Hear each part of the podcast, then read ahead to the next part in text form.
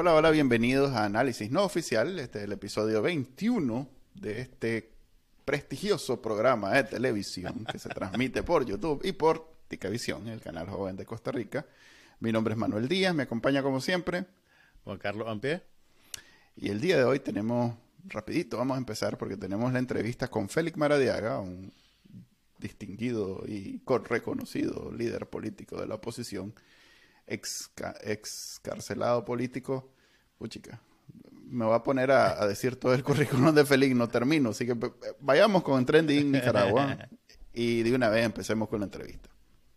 Estas son las noticias más leídas en Trending Nicaragua del martes 28 de marzo. La prensa reporta 10 cosas que debes saber sobre Camila Ortega Murillo, la hija de los dictadores Daniel Ortega y Rosario Murillo, que ostenta múltiples cargos en el régimen.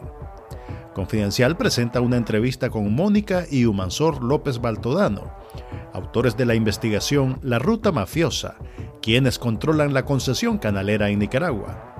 Los hermanos López Baltodano han editado su investigación en un libro disponible en versión física y en descarga digital gratuita. 100% Noticias cubre el anuncio de Rosario Murillo sobre las vacaciones de Semana Santa para los empleados públicos, que correrán desde el 31 de marzo hasta el 11 de abril. Artículo 66 recoge las reacciones de la defensora de derechos humanos, Bianca Jagger, ante la divulgación de imágenes de Monseñor Rolando Álvarez desde su secuestro. Los videos más vistos en YouTube. Sonríe porque sabe que su pueblo católico lo va a ver. En Café con Voz, Luis Galeano analiza la prueba de vida de Monseñor Álvarez, provista a través de los medios oficialistas.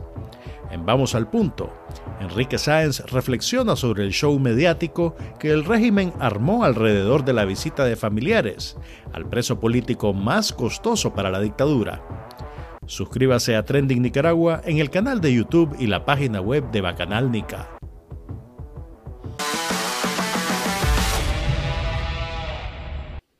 Bueno, llegamos a la sección de entrevistas de análisis no oficial. El día de hoy tenemos a alguien que no requiere mucha presentación.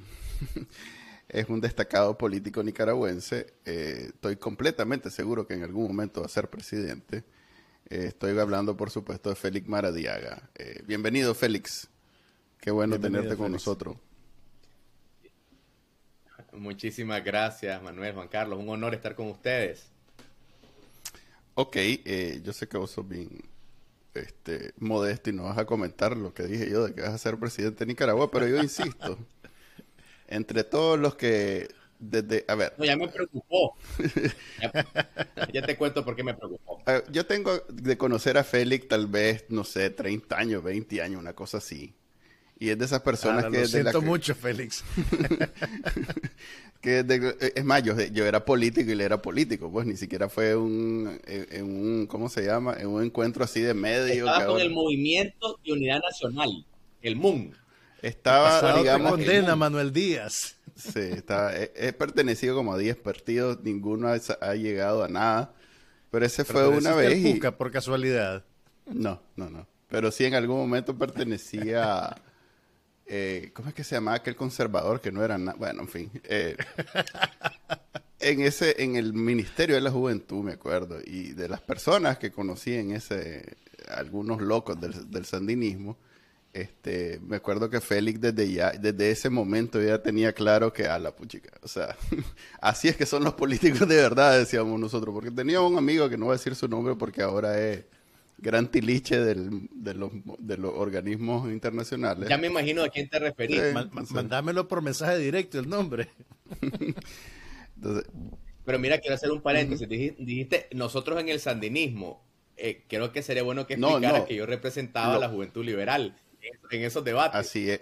Que, que habían unos sandinistas locos. Me acuerdo que había un mae que tenía de viaje reventado los cables porque vivía en una oficina sin aire y, me acuerdo que llegué yo a dejar un papel o algo y el más estaba sudando, bañado, sí, bañado. Y le decimos, ¿y por qué no encendes el abanico? Aunque sea, es que en el servicio era más difícil y nosotros ahí no acostumbramos y hay que mantener al cuerpo en, en, constante. ok, ma.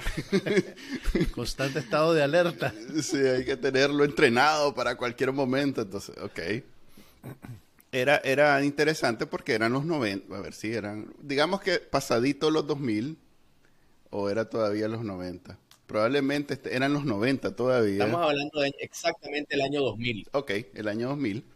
Y la actitud de los sandinistas era completamente diferente. Era, era otra cosa. Era hasta, hasta cierto punto uno se sentía este, como, como, a ver, como solidario en, la integración porque venían de haber de, un par de cachimbiadas electorales, pero arrastradas electorales, en donde tenían toda la, ¿cómo se llama? todo aquel braggadocio, se dice en inglés, pero no sé, aquella, aquella que se sentían superpoderosos en los 80, en los 90 lo, los hicieron humildes Mm, y, y, entonces estaban como, eh, uno, pues uno se sentía como que, a ver, esta nueva etapa de los sandinistas, a ver cómo viene. de perdonavidas, por así decirlo.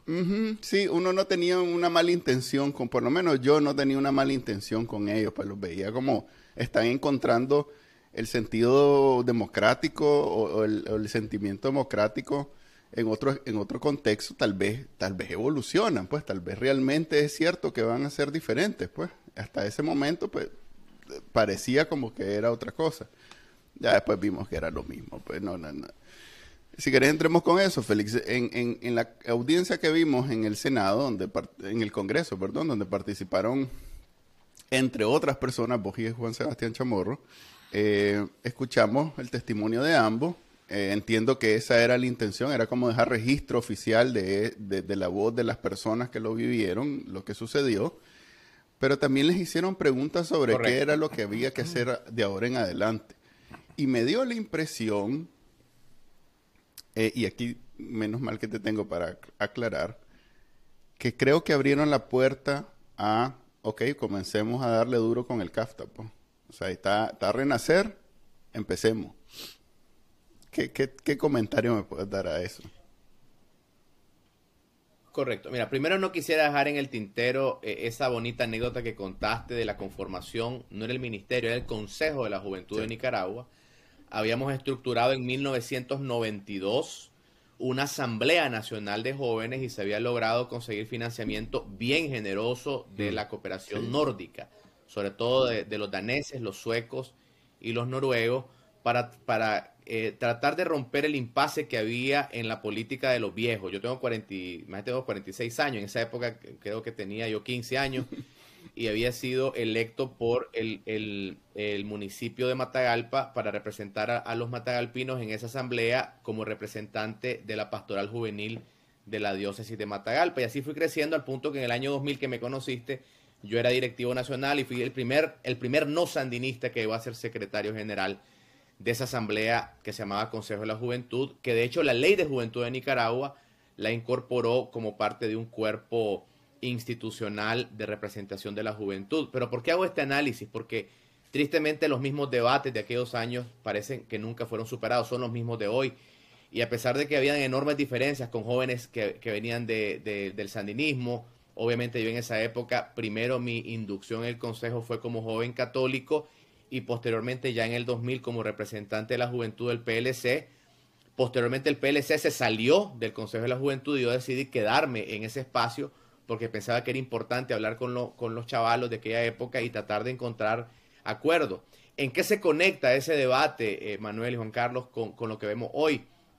Que la política tiene que ver con las preocupaciones cotidianas de la gente, tiene que ver con el gallo pinto, tiene que ver con con el pasaje del bus, tiene que ver con el hecho que enfrente de tu casa hay eh, un bache que la alcaldía no ha reparado, con la importancia de que la gente tenga de tener un gobierno que eh, eh, atienda las preocupaciones de inseguridad, la educación en los colegios, etc. Entonces, cuando hablamos del CAFTA, no está del todo conectado con el nicaragüense promedio y lo que durante muchos años ha tenido la comunidad internacional es una preocupación de cómo las acciones a altísimo nivel, hay una frase gringa que dice cosas a 10.000 pies de altura, 10,000 feet, que es la altura de, de, de, de los, de los ah, eh, aviones, digamos. Entonces, si a esas alturas, donde los seres humanos no se ven ni siquiera el tamaño de una hormiguita, las decisiones que se toman no desbaratan las posibilidades de vida cotidiana de los taxistas, de las enfermeras, de los médicos, de aquella persona que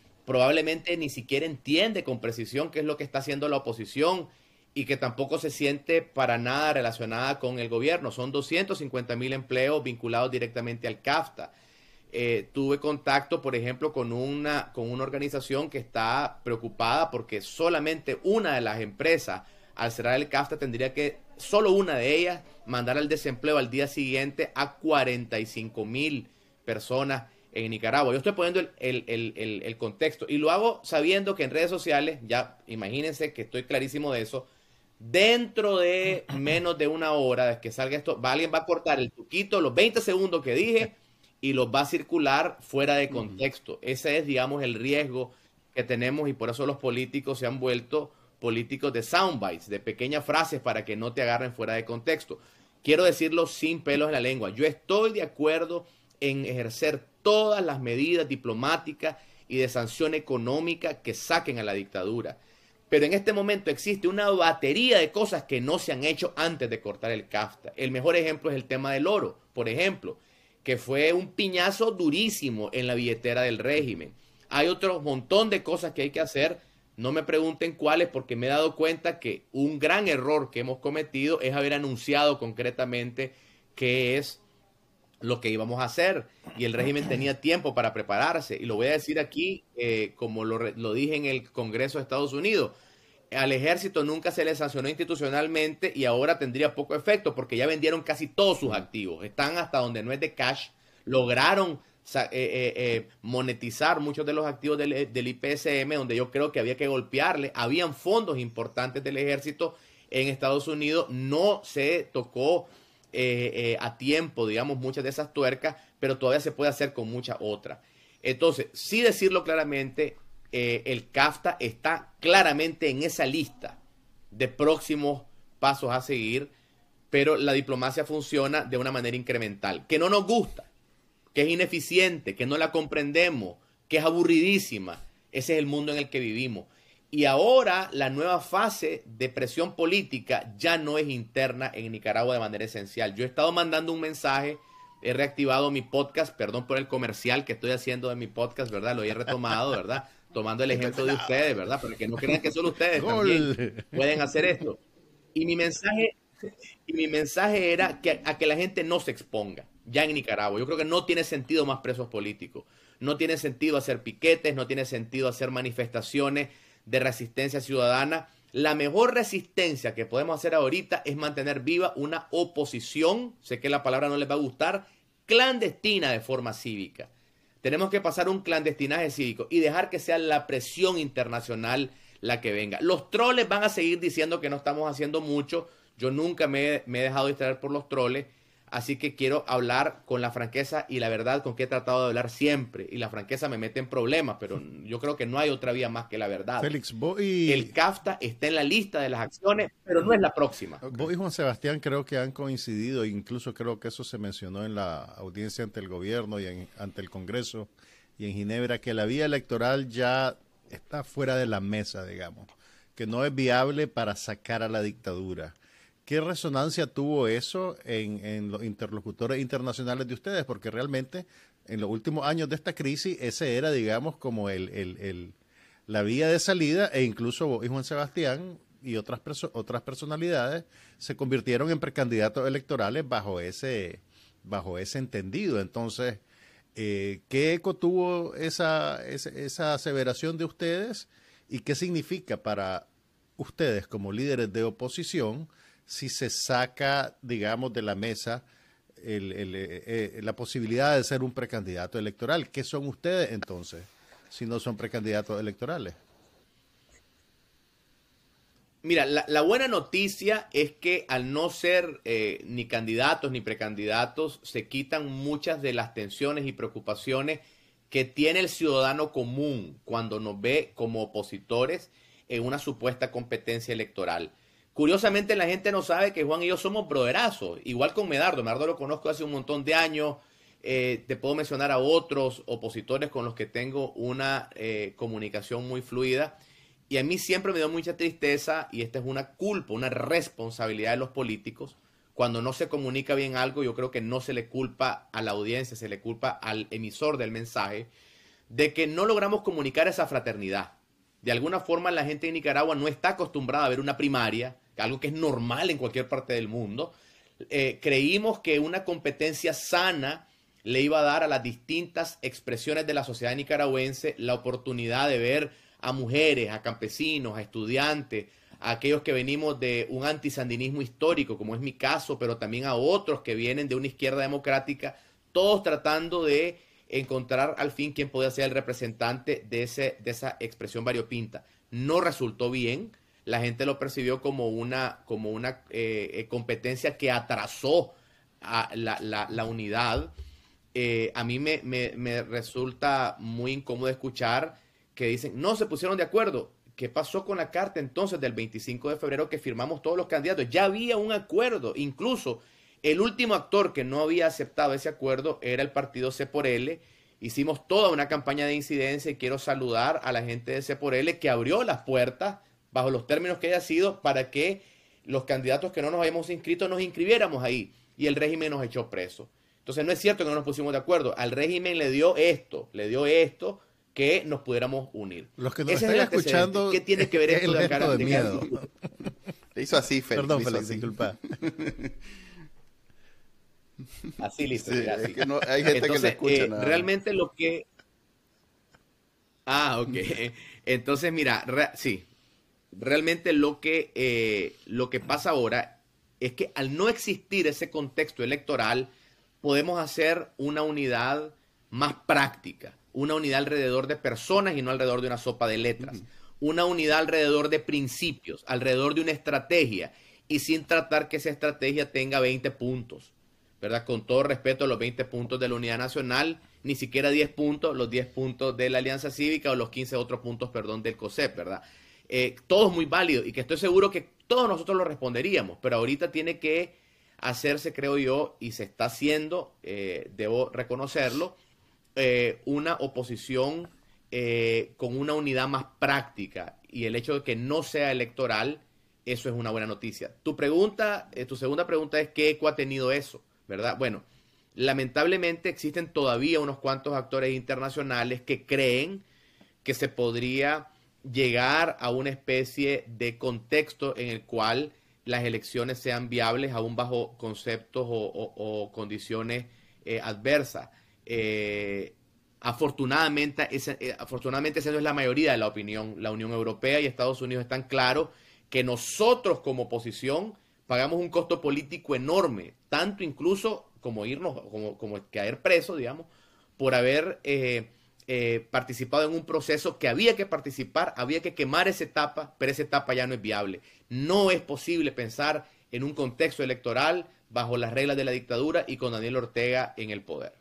Cuando escuchás a Humberto Ortega diciendo que las salidas son las próximas elecciones y que tenemos que pues esperar y ver qué va a pasar, ¿qué, qué, pensás vos de eso?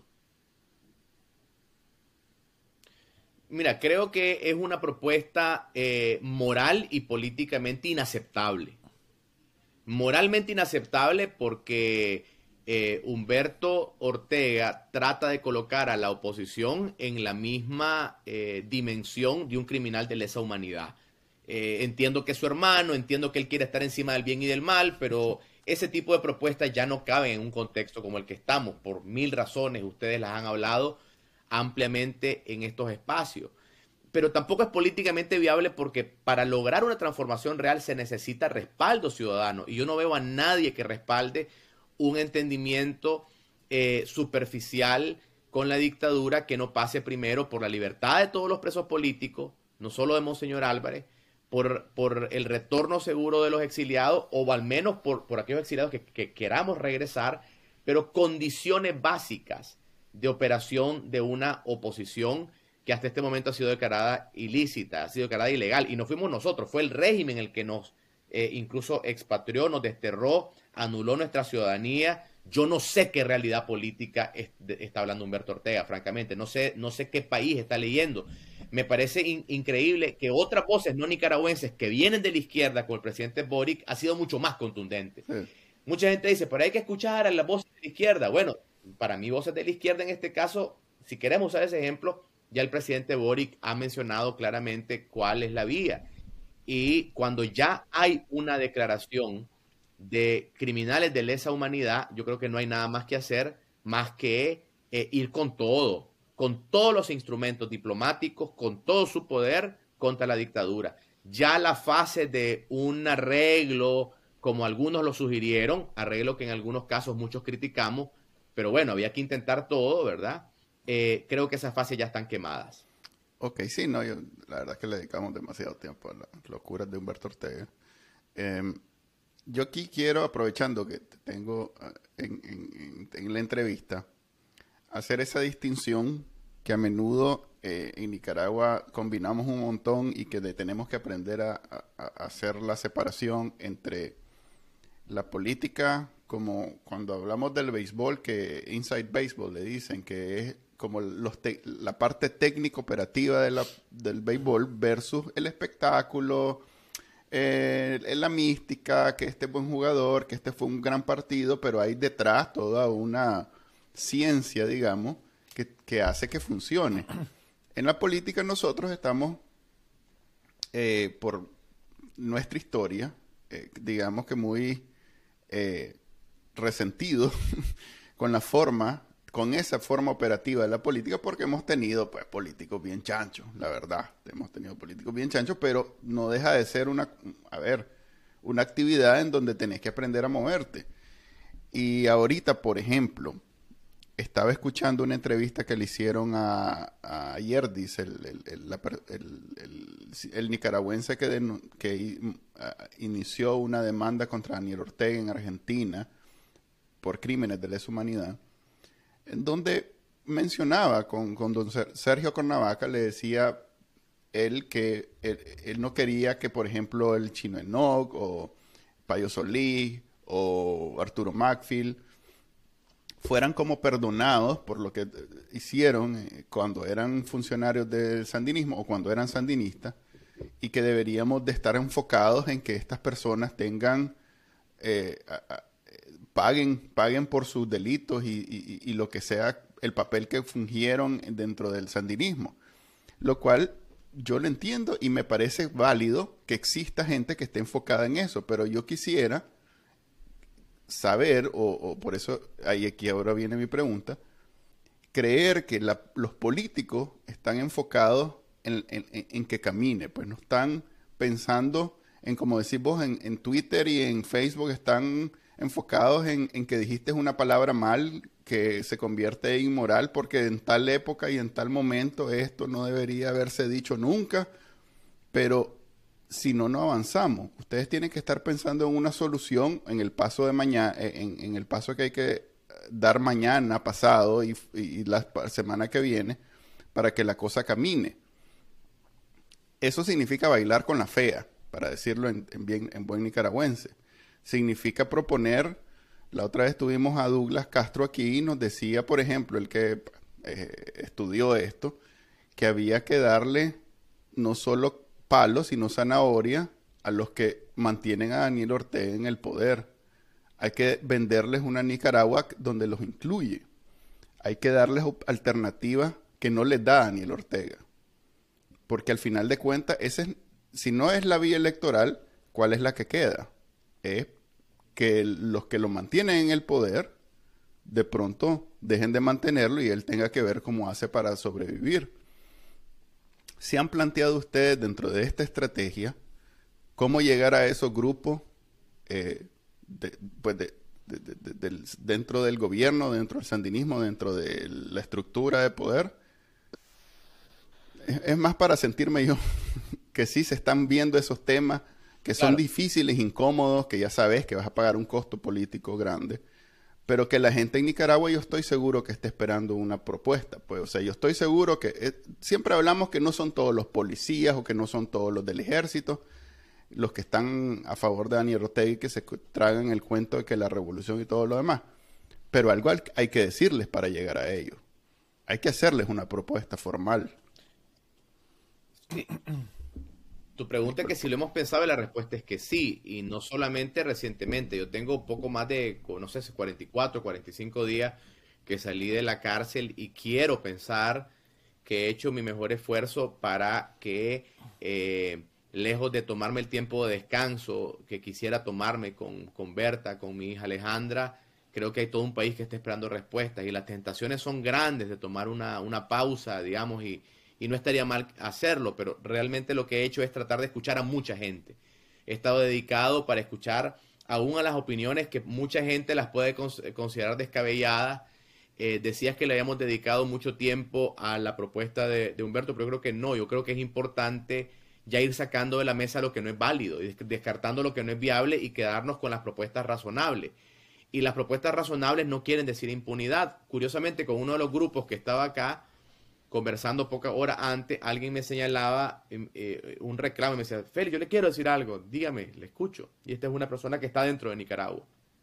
Y me dice, es que me preocupó cuando usted salió y su primera entrevista dijo que usted sale sin odio y que usted sale dispuesto a trabajar para que los hijos de quienes lo encarcelaron tengan una Nicaragua como la que todos anhelamos. Entonces me empezó a reclamar porque había interpretado que ese llamado que yo he hecho a no actuar con venganza quiere decir de alguna forma eh, impunidad. Me dice, usted, usted ha sido siempre una voz muy firme contra la impunidad y queremos estar seguros de que no ha salido con, un, con una opinión distinta. Y con mucha eh, eh, comprensión, con mucha atención he escuchado a esa señora y traigo a su colación para explicar algo que pareciera básico. Y es que una cosa es tener un compromiso firme con la memoria, con la verdad, con la justicia, con la no repetición, que para mí es fundamental yo creo que no hay posibilidades en este momento de poder hacer un borrón y cuenta nueva, y no por culpa nuestra. Ortega tuvo todas las todas las condiciones políticas para poder corregir muchos de sus errores y poder haber encontrado tal vez alguna eh, eh, alternativa eh, que fuera menos traumática que la que está viviendo Nicaragua. Es decir, el causante de este desastre es Ortega. No es una oposición que no supo negociar, al margen de los errores que se cometieron. Si esa es una realidad, entonces, ¿cuál es la propuesta? Entonces, yo creo de que es fundamental dejar claro que hay una enorme cantidad de sandinistas y no sandinistas que están trabajando en, en el aparato del Estado que no tienen las manos manchadas de sangre. Número dos, la historia dice claramente a lo largo de la historia que los regímenes como estos colapsan cuando pierden el respaldo que tienen de su propia base. Entonces es importante, y quizás en el 2018 no lo hicimos con tanta claridad, mandarle un mensaje a esos nicaragüenses que hoy están en las estructuras del Poder Judicial y que probablemente son fiscales auxiliares, que son defensores públicos, eh, trabajadores administrativos. Yo personalmente he conversado con miembros de la Corte que fueron arrestados y que después fueron eh, eh, despatriados y vinieron conmigo en el avión y he conversado con ellos y estoy convencidísimo, para usar un ejemplo concreto, que dentro del Poder Judicial hay una cantidad enorme de gente que está descontenta con el régimen. Dentro del Ministerio de Salud, dentro del Ministerio de Educación. Y la oposición nicaragüense, el movimiento pro democracia, no ha sido efectivo en mandarle un mensaje a ese montón de gente que está dentro que el régimen es mala noticia también para ellos. Esa es parte de la estrategia Por de eso, Corriendo el peligro de, simplificar mucho, espérate, corriendo el peligro de simplificar mucho, ¿dónde está la raya? Entonces, la raya está, como vos decís, en la gente que tiene sangre en las manos, es decir, los que son culpables materiales e intelectuales de crímenes de lesa humanidad. Totalmente. Y eso, y la, palabra final la tiene la víctima, no la tiene ninguno de nosotros los políticos. ha dado ejemplos muy concretos y sé que me haces la seña con la mano como, ah, pero concretamente la pregunta que te hice de fulano no, no, no, no de los fungables Bueno, si han para nada. Estaba peleando conmigo, Félix. Ah, ¿Cuál es la propuesta? O sea, ¿cómo llegamos a esa gente? Yo quiero llegar a esa gente ahorita. O sea, ese es mi punto. Primero es la comunicación. Parece obvio lo que te voy a responder, pero primero es cambiar el mensaje. No podemos seguir y digo podemos en plural, ¿verdad? Porque eh, no quiero sonar como el iluminado, ni mucho menos. Estoy seguro que he cometido numerosos errores de comunicación una y otra vez, a pesar de que soy esposo de una comunicadora, no he aprendido casi nada de Berta, que es muy efectiva en esto, ¿verdad? Pero creo que tenemos que comunicar mejor que esto no es un asunto entre izquierda y derecha, esto no es un asunto entre liberales eh, y sandinistas o entre antisandinismo y sandinismo parece muy bonito cuando se dice, pero no le está llegando a la gente. Cuando yo hablo concretamente, y miren que he tenido conversaciones muy duras, recientemente conversé largamente con un policía que estuvo preso, me reservo por seguridad de él y de su familia el nombre, eh, eh, está ahora en Estados Unidos y me ha mostrado evidencia de cómo esta persona en particular, por renunciar a participar en, en, las atrocidades del 30 de mayo, él fue arrestado casi de inmediato, después de renunciar, disparar contra la gente el 30 de mayo, ha tenido un sufrimiento personal enorme. Pero me dice, yo siento que si tomo un paso para hablar, me puedo implicar y de parte de la oposición no encuentro absolutamente ninguna cobertura, ninguna protección, no tengo ninguna guía para hablar. Entonces estamos creando con un grupo muy pequeño de personas medidas concretas jurídicas, políticas, de carácter incluso de protección internacional para que estas personas puedan hablar. Fíjate que, por ejemplo, en Estados Unidos hay una restricción eh, migratoria de que si alguien admite que participó en esos hechos, automáticamente queda inhabilitado de el proceso de protección eh, eh, migratoria que te da un asilo. Pero hablando con abogados de derechos humanos me decía de que si quieren participar como testigos, explicando cuáles fueron las acciones atroces del régimen e identificando responsables, se les puede proteger. Entonces, en la visita en Ginebra se habló largamente sobre ese tema. Concretamente se va a ampliar, estoy segurísimo, por dos años más el mandato del grupo de expertos de la ONU ese grupo de expertos hizo dos recomendaciones eh, eh, muy específicas con respecto a los criminales de lesa humanidad, referidas a la figura de Daniel y de Rosario, y luego de las instituciones. Pero en el tercer punto necesitan ahondar en nombres, con, nombre y apellido, con fechas de los perpetuadores de esos crímenes de lesa humanidad. Entonces, ¿cuál va a ser la prueba de aquellos que dicen que hoy no están con, con el régimen? Que empiecen a dar información de lo que pasó, porque no basta con lavarse las manos y dar la vuelta si fuiste parte de un sistema que persiguió, que torturó, si fuiste parte del sistema judicial y de alguna forma te hiciste de la vista gorda, como le he dicho a muchos otros, ¿verdad? Eh, bueno, ahora la prueba está de tu cambio de corazón, de tu cambio de dirección, es colaborar en la persecución penal internacional de esas personas. Creo que he dicho más de lo que tenía que haber dicho, pero es importante que se entiendan dos cosas fundamentales. Uno, el espíritu de venganza no es lo que se requiere, es un espíritu de justicia. Y el espíritu de justicia tiene una ruta que el derecho internacional ya eh, eh, ha demostrado. Y podemos hablar de eso más tarde si, ustedes, si les interesa el tema. Y número dos, a los hombres y mujeres que hoy son parte del Estado de Nicaragua en el servicio público, que son enfermeras, que son incluso policías, que son miembros del Poder Judicial, si se retiran a tiempo van a evitarse una persecución penal internacional que no va a cesar. Tome cinco años, tome 10, tome 15, tome 20 años, vamos a ir contra todos los criminales sin excepción. Y Ortega tiene casi 80 años de edad, él no está preocupado, pero estoy seguro que hay un montón de jueces, de policías que tienen 40, 45 años y no importa que tengan 80 o la edad que sea, van a, a enfrentar la justicia internacional. Este es el momento que se retiren. Ese es el mensaje que les tenemos que mandar y mandárselos con claridad. ¿Cómo se precisamente lo que... ¿Cómo se ve ese, ese, esa acción, digamos? Y, y, qué forma debe tener esa prueba, digamos? ¿Basta el testimonio o necesitas presentar alguna prueba documental, alguna especie de... porque también eso, eso es, difícil de encontrar. Entiendo que el régimen, pues muchas sus peores instrucciones son meramente verbales, digamos. Entonces, cuando hablamos de pruebas, ¿qué son esas pruebas? Mira, no soy penalista eh, y mucho menos quiero atribuirme eh, esas responsabilidades, ¿verdad? Pero basado en mi modesta experiencia como investigador, te puedo decir que son, como investigador en ciencias sociales, son básicamente las mismas que el sentido común nos indican. Un correo electrónico es una prueba, un mensaje de texto es una prueba, eh, una eh, evidencia testimonial de quién te dijo qué, a qué horas, en dónde estabas, cuando pasó X o Y masacre, en dónde estabas, quiénes estaban con vos, a quiénes escuchaste, a quiénes viste. Las redes sociales han dejado una huella inmensa de, datos.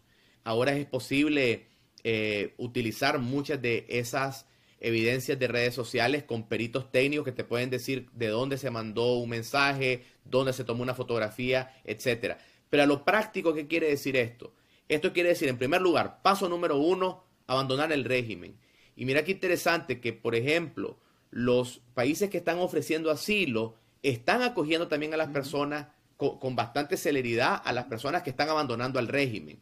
Ustedes han notado los debates en redes sociales que dicen, ¿cómo es posible que están aceptando a los que... Pero bueno, eso es parte del proceso de promover esta implosión interna eh, eh, y sobre todo eh, abrir las puertas para los que quieren abandonar a la dictadura lo hagan ya, porque va a llegar un momento que la puerta se va a cerrar, como pasó, y la comparación no la hago yo solamente, la hizo su santidad el Papa Francisco y la han hecho también los expertos del grupo de la ONU, lo mismo que pasó con el régimen nazi en la, e, en la era de Hitler. Hubo un momento en que la puerta se cerró y muchos de los que se retiraron a tiempo pudieron ser testigos los que se queden adentro no podrán argumentar de que obedecieron órdenes simplemente por la cadena de mando. ¿Qué se puede hacer en esos casos? Retirarse lo más rápido posible y empezar a contar la historia de forma confidencial con cualquiera de los numerosos organismos de derechos humanos que le tomen el testimonio, que ese testimonio lo puedan contar y que tengan garantía que lo contaron. Por ejemplo, si un policía, si un médico que no atendió a una persona porque lo obligaron a que no atendiera a una persona, está en Costa Rica, está en España, está en Estados Unidos, que busque una organización de derechos humanos y que en carácter confidencial dicte con lujo de precisión qué fue lo que pasó. Todas esas pruebas nos van a servir.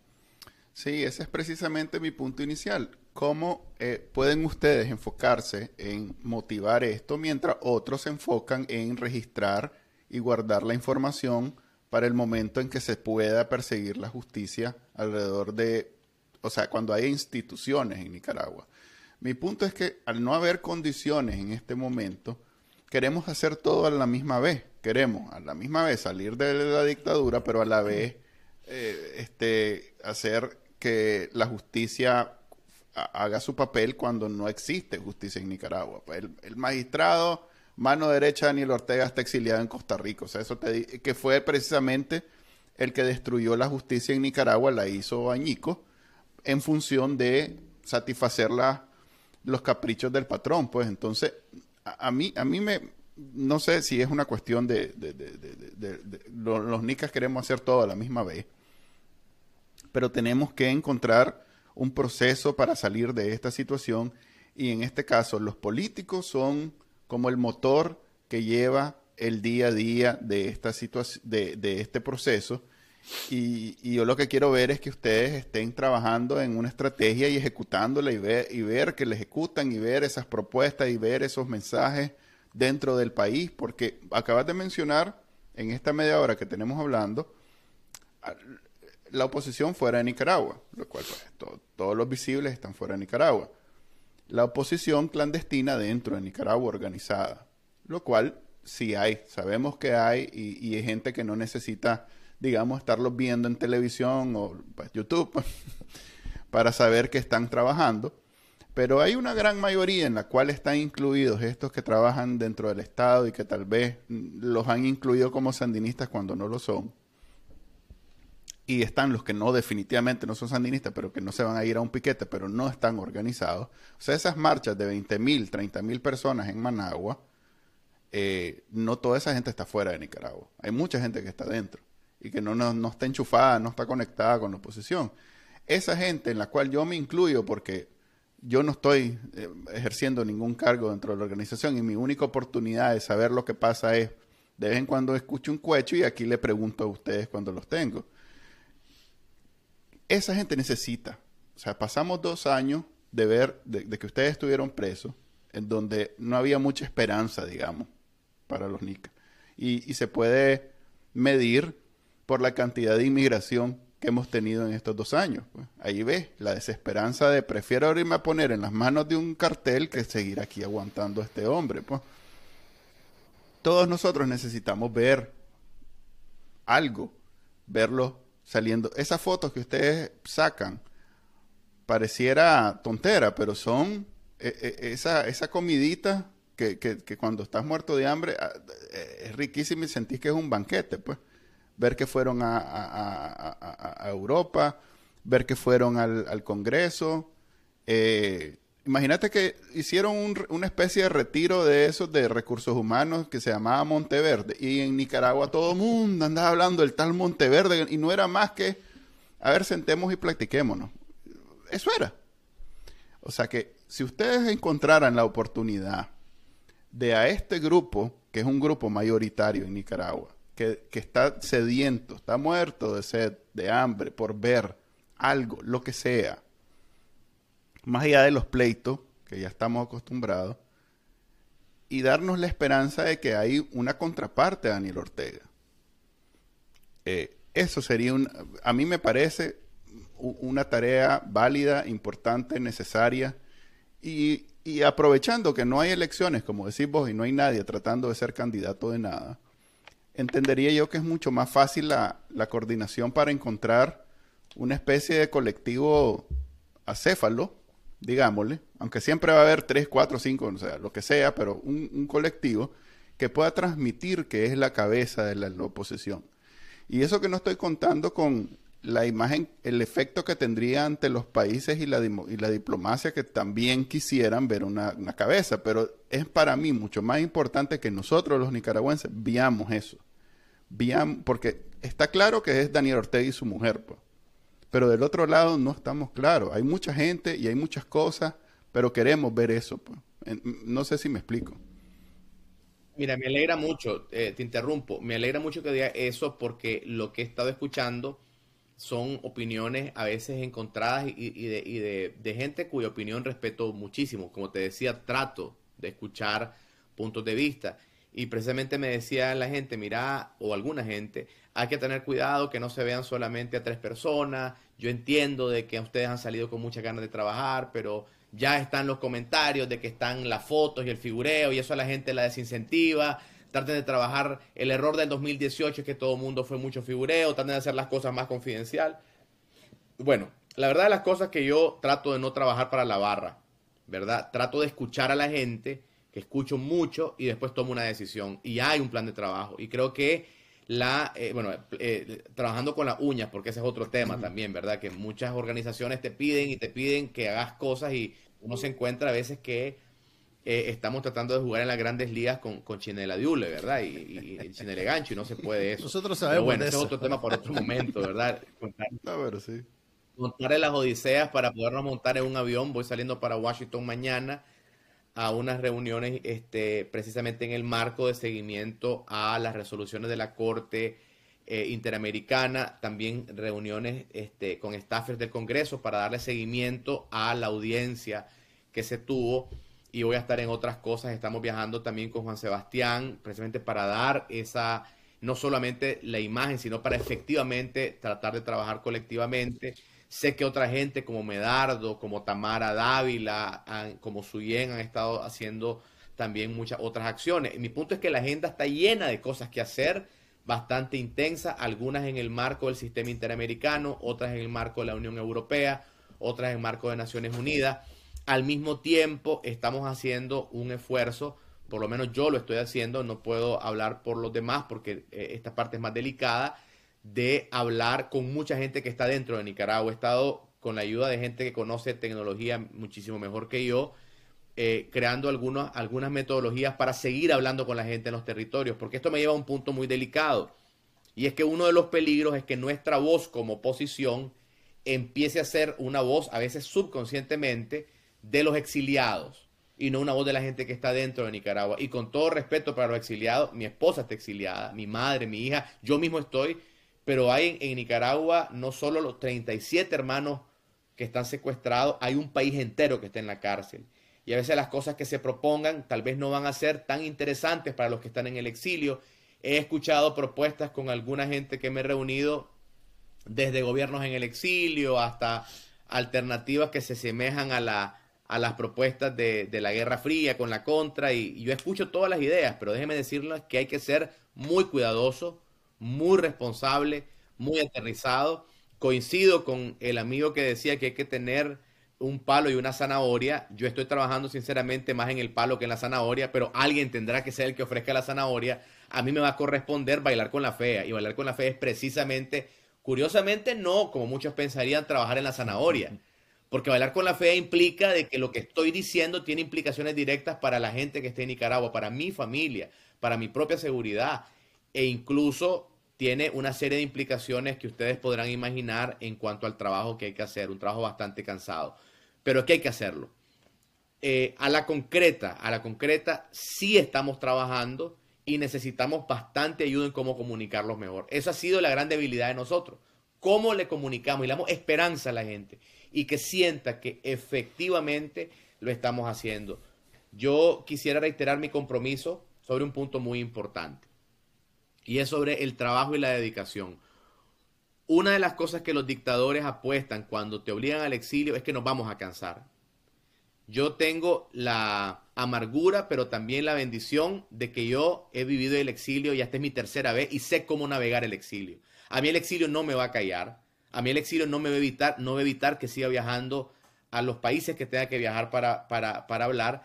Pero esa no es la situación de la mayoría de mis hermanos que han aterrizado después de, de salir de un avión donde una hora antes estaban en una celda y no saben ni dónde van a vivir y no tiene, está en una vulnerabilidad tremenda. Y esa es otra de las cosas que estamos haciendo con un pequeño grupo. Estamos trabajando en tratar de resolver o ayudar en lo que se pueda a ese grupo. A veces siento que eso consume eh, un tiempo importante, pero hay que hacerlo también por, por solidaridad y por obligación eh, moral.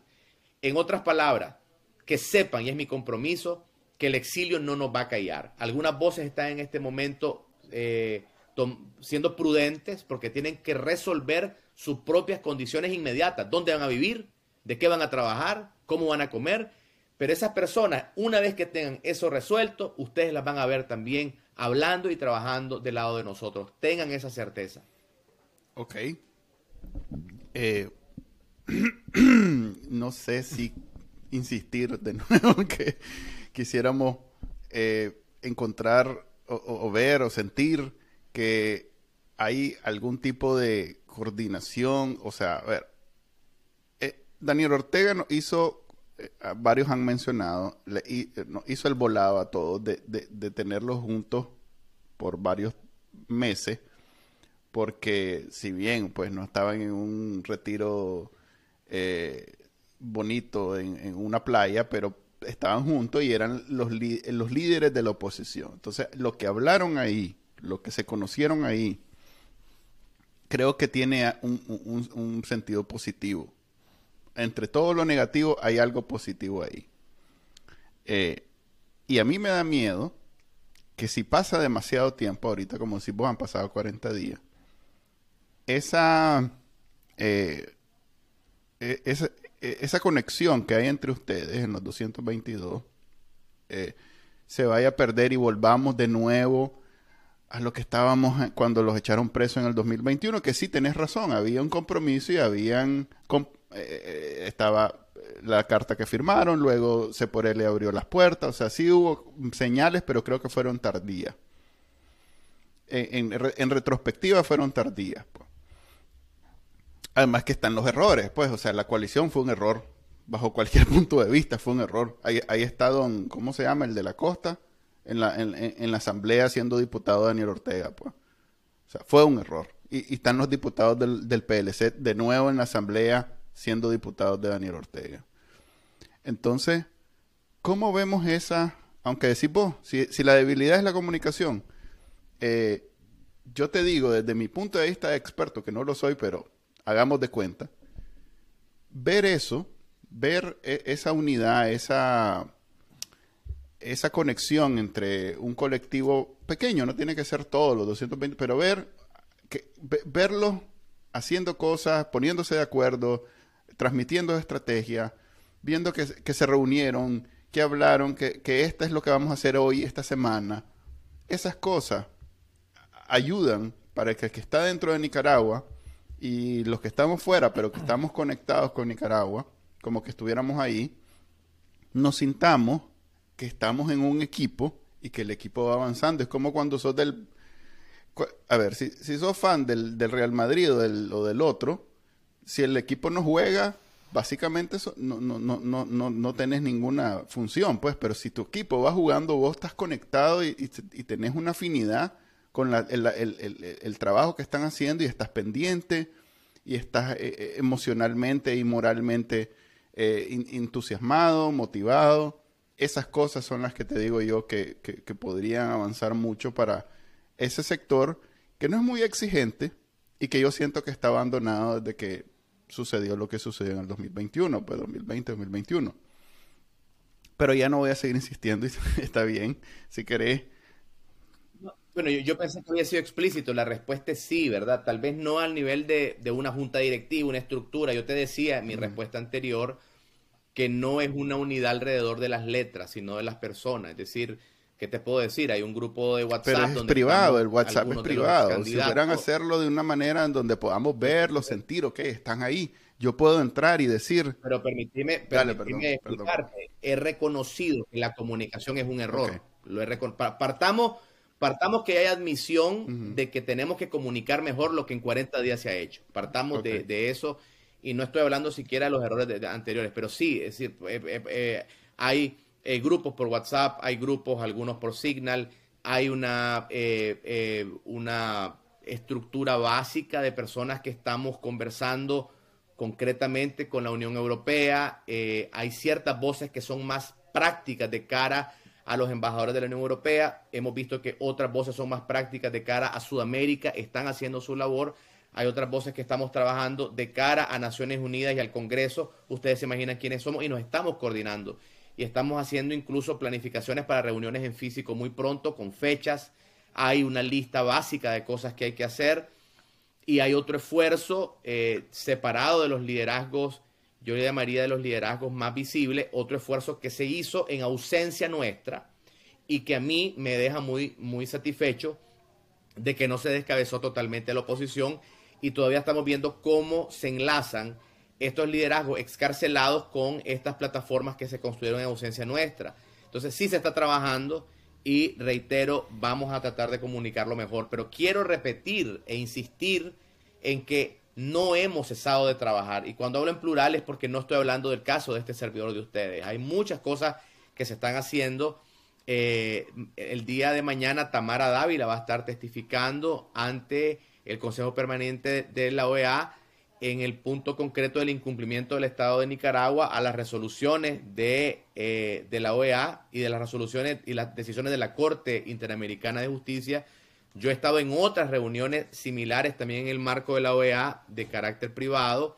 Eh, Juan Sebastián y yo vamos a estar en Washington también eh, avanzando algunos de los puntos que había que continuar. Debo reconocer el trabajo que está haciendo gente como Medardo, como Violeta Granera, que está trabajando muy fuerte Entiendo que también Suyen, Ana Margarita han estado trabajando en seguimiento a otros puntos. ¿Cómo comunicamos esto? Les pido acá en público ayuda para que la gente, el ciudadano que decía vos, me gustó ese ejemplo que daba, que en medio de tanta necesidad ve pequeñas fotos, pequeñas imágenes y se llena de esperanza. ¿Cómo hacemos para comunicarlo mejor? Pues obviamente esa es la tarea pendiente. Ok. Félix, vos, eh, pues todos sabemos que sos de Matagalpa, que estuviste organizado en movimientos cristianos desde temprana edad. Me imagino que tenés una historia larga con Monseñor Rolando Álvarez eh, y quería saber cómo te sentís ante la prueba de vida que dio el régimen y, cómo esperás que evolucione la situación de Monseñor. Mira, eh, para mí es algo muy personal, es algo, eh, debo decirte que me ha golpeado mucho verlo con un sentimiento encontrado porque sé que esa sonrisa de Monseñor, esa serenidad, tiene que ver esencialmente con su fuerza espiritual. No se interprete por ningún momento que es el resultado de trato digno. Estar ahí eh, es algo que uno no le desea ni al peor enemigo. Yo no considero tener enemigos por un asunto de fe. Puedo tener muchos contrincantes y puedo tener obviamente objetivos en la vida, pero si tuviese alguien a quien yo definiría como un enemigo, no le, no le desearía eh, tampoco eh, eh, ese trato, ¿verdad? Quiero decir con esto que esas imágenes demuestran una vez más la escenografía, el teatro perverso del régimen, que por un lado viola los derechos de Monseñor y por otro lado quiere hacer, presentar como que como, como que todo está bien. Me parece hasta, hasta una ofensa, ¿verdad? Que, que una reunión familiar, por lo menos a mí lo, viví en las reuniones de diciembre con mi familia, después de meses y meses en que estábamos en una situación verdaderamente indigna. Eh, nos encontramos en este teatro surrealista con los policías de meseros y con botellitas de agua y, con, y con una comida sabrosa. En ese momento tratar de poner un rostro sereno para que tu familia que te visita con tanta angustia y que entra con un nudo en la garganta, no regrese viéndote quebrado, que te vea fuerte. Y creo que eso es lo que Monseñor nos transmitió, mucha, mucha fortaleza. Pero el tema de fondo es que está secuestrado, que hay otros 37 presos políticos secuestrados y que esa prueba de vida no es una concesión gratuita del régimen, es el resultado que realmente la presión internacional les está doliendo. Sí, yo quiero terminar la entrevista hoy porque ya llegamos al, tiempo con ese con esas imágenes, o sea, le dieron por lo menos para los NICA no hay nada, ahí tengo los números en, Trending Nicaragua lo, medimos, eh, no hay nada que haya que, se haya visto como eso, pues. o sea, fue realmente las imágenes que toda Nicaragua vio y eso me hace pensar que Daniel Ortega todavía no tiene tanto control como él piensa. O sea, incluso el Canal 4, que es el canal de ellos, buscó la manera de presentar esas imágenes sin... Eh, bueno, ustedes saben que ellos tienen su propio lenguaje, su propio enfoque y todo lo demás. Lo hicieron de una forma tan neutra como para evitarse eh, el, contradecir y, el, avasallarse y, que sean avasallados por la opinión de las, del mar de gente que lo iba a ver y que lo iba a criticar.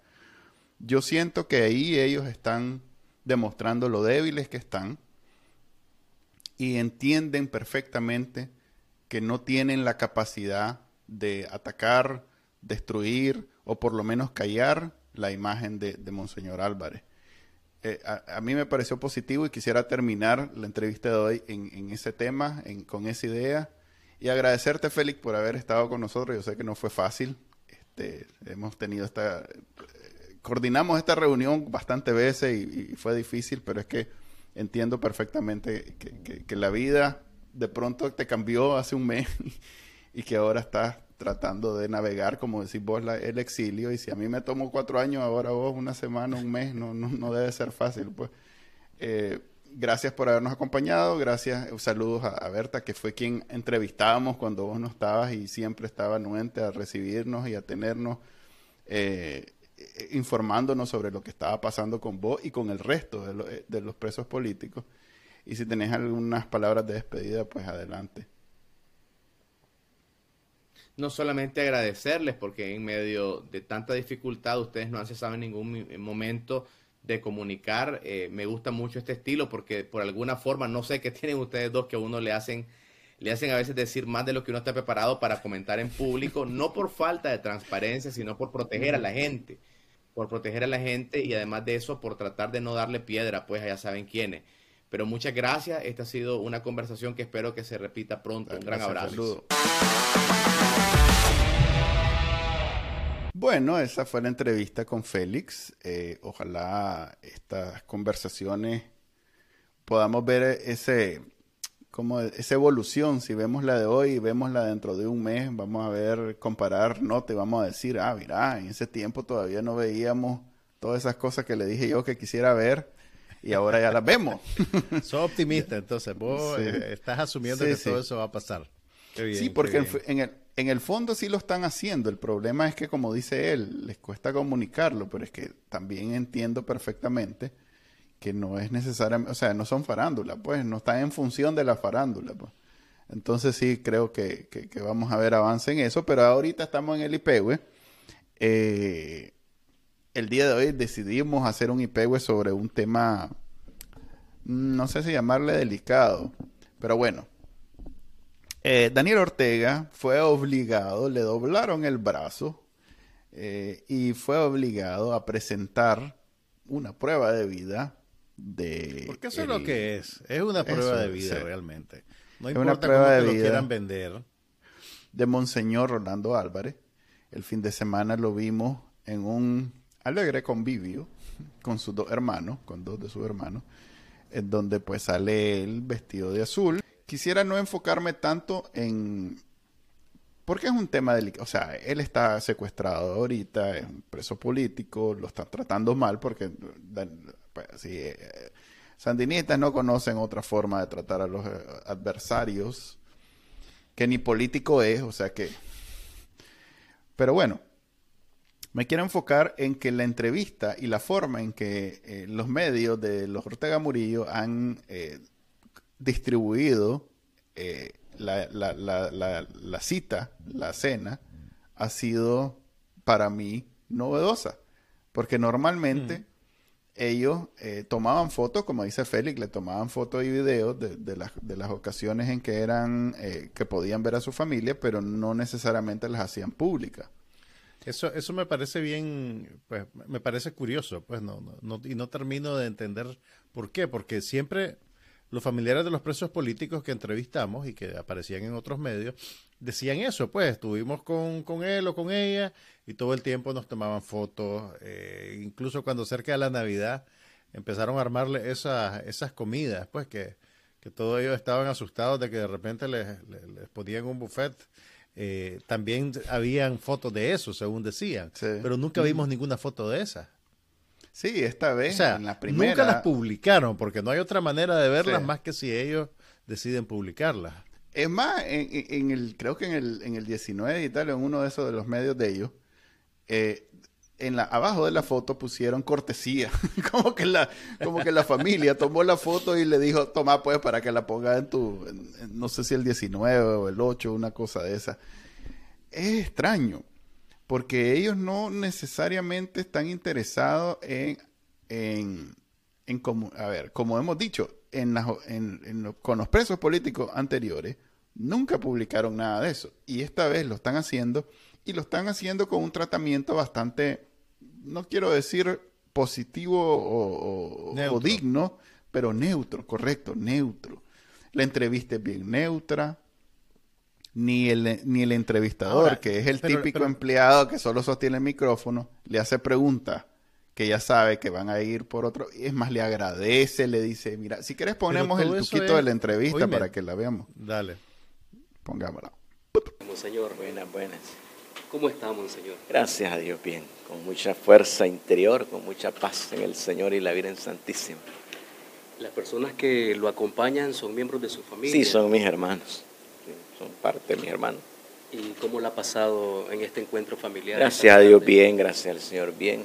Hemos platicado, hemos comido, ¿sí? muy sabroso aquí con una comidita que nos facilitaron gentil y amablemente los amigos del sistema penitenciario.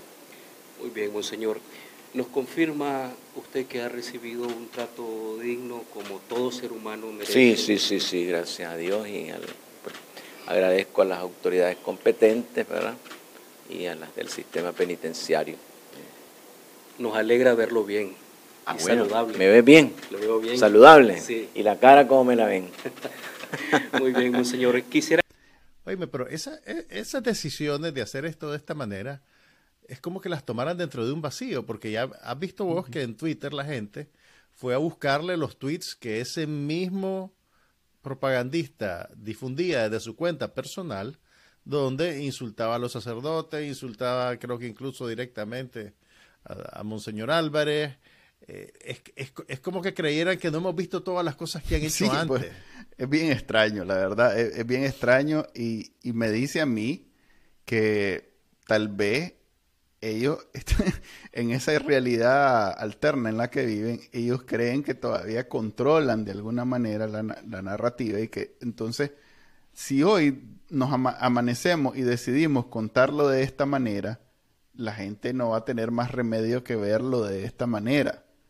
No sé si está dirigido a su gente o a la gente o, al, o, al, que no es sandinista o a la eh, al público fuera de Nicaragua o a la diáspora es complicado para mí entender en qué cabeza cabe que, que esta eh, pantomima así se llama pantomima va a tener el efecto que ellos piensan que va a tener o tal vez el efecto que quieren obtener y que lo están obteniendo es confundirnos eh, sin saber por qué están haciéndolo de esta manera.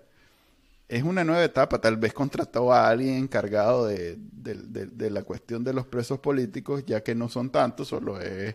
y que ellos tienen problemas. porque Creo que Félix dijo que eran 38, 39. 38 más, eh, sí, porque se fue, pues, desterraron a, a la doctora Nelly Pérez, o sea que volvió a 38, supongo. Este, tal vez es que contrató a alguien porque ellos tienen demasiada eh, envolvimiento emocional con el asunto y no pueden manejarlo. porque Ortega la última vez, la última vez hasta Mafia le dijo al Papa. O sea que siento yo que hay como una conexión demasiado cerca.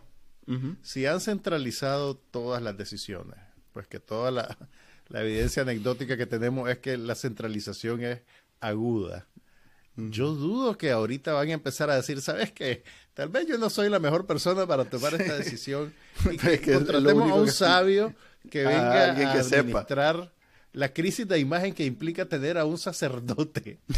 que todo el mundo está, que todo el mundo está pendiente todos los días o sea, de por qué está preso y que no y que exige y que todo esto yo no puedo dijo la señora y tráete a alguien de Cuba que sepa manejar este tema un cubano. te, imaginas una agencia de relaciones públicas en Nicaragua en el mundo libre que recibe esa llamada. A ver déjeme ver. Usted, es un sacerdote preso. Y quiere eso y quiere como dice que le ayudemos a mejorar su imagen. ¿Por qué no, empiezas sacando al sacerdote? y después hablamos. Aló, aló. Es lo único que se me ah. ocurre. Pues. Es más, ahorita eh, Cuba acaba de hacer algo similar vendiendo las elecciones que tuvieron en La Habana como, como realmente competitiva, pues cuando ni siquiera hay partido, hay el candidato. Y ahí estaba, yo, yo mismo compartí el tweet en donde dice, ya se están preparando los candidatos y los no sé qué. Y En Cuba, pues, o sea, tal vez el mismo relacionista público que ese más que hizo un buen trabajo allá, tráeme lo que quiero que maneje esta crisis de relaciones públicas. Además, Díaz Canel. esta crisis ¿Quién pusiste a hacer eso? nosotros tenemos una pequeña crisis de relaciones públicas y queremos que nos, la lleve este, este compañero. En fin, lo buena, la buena noticia, como dije en la entrevista con Félix, es que lo vimos, está vivo, bien, es una gran palabra, pero está vivo y eh, está por lo menos, o sea, yo, lo escuché hablando como normalmente habla. Eh, creo que no, no, no, o sea, si le preguntan el día de hoy otra vez, mira, te vas en el avión y no sé qué, él dice de nuevo, no, yo no me voy en el avión, o sea que eh, eso hay que respetarlo, aceptarlo, admirarlo y, y, entender que la situación en Nicaragua está igual o peor y que no, no, no, no, no va a cambiar en este momento por mucho que Daniel Ortega presente a, a su secuestrado no hay ninguna, ninguna cuestión positiva para él por eso. No ganó nada. Sí perdió un montón. Y bueno, y continúa, pues. O sea, que pueden mandar de vuelta al relacionista público porque no cumplió con su papel. Ese relacionista público no va a poner esto en su currículum. Se va a hacer el loco. Ok, ese es el episodio 21 de Análisis No Oficial. Eh, ya saben que pueden escucharlo en su versión solo audio en los directorios de podcast y lo pueden ver este todos los episodios en YouTube y claro, en Ticavisión lo pueden ver eh, lunes, martes, casi que diario. Pues gracias a la gente de Ticavisión, Ticavisión. Y nos vemos entonces el viernes que tenemos un nuevo programa. Bye. Hasta luego.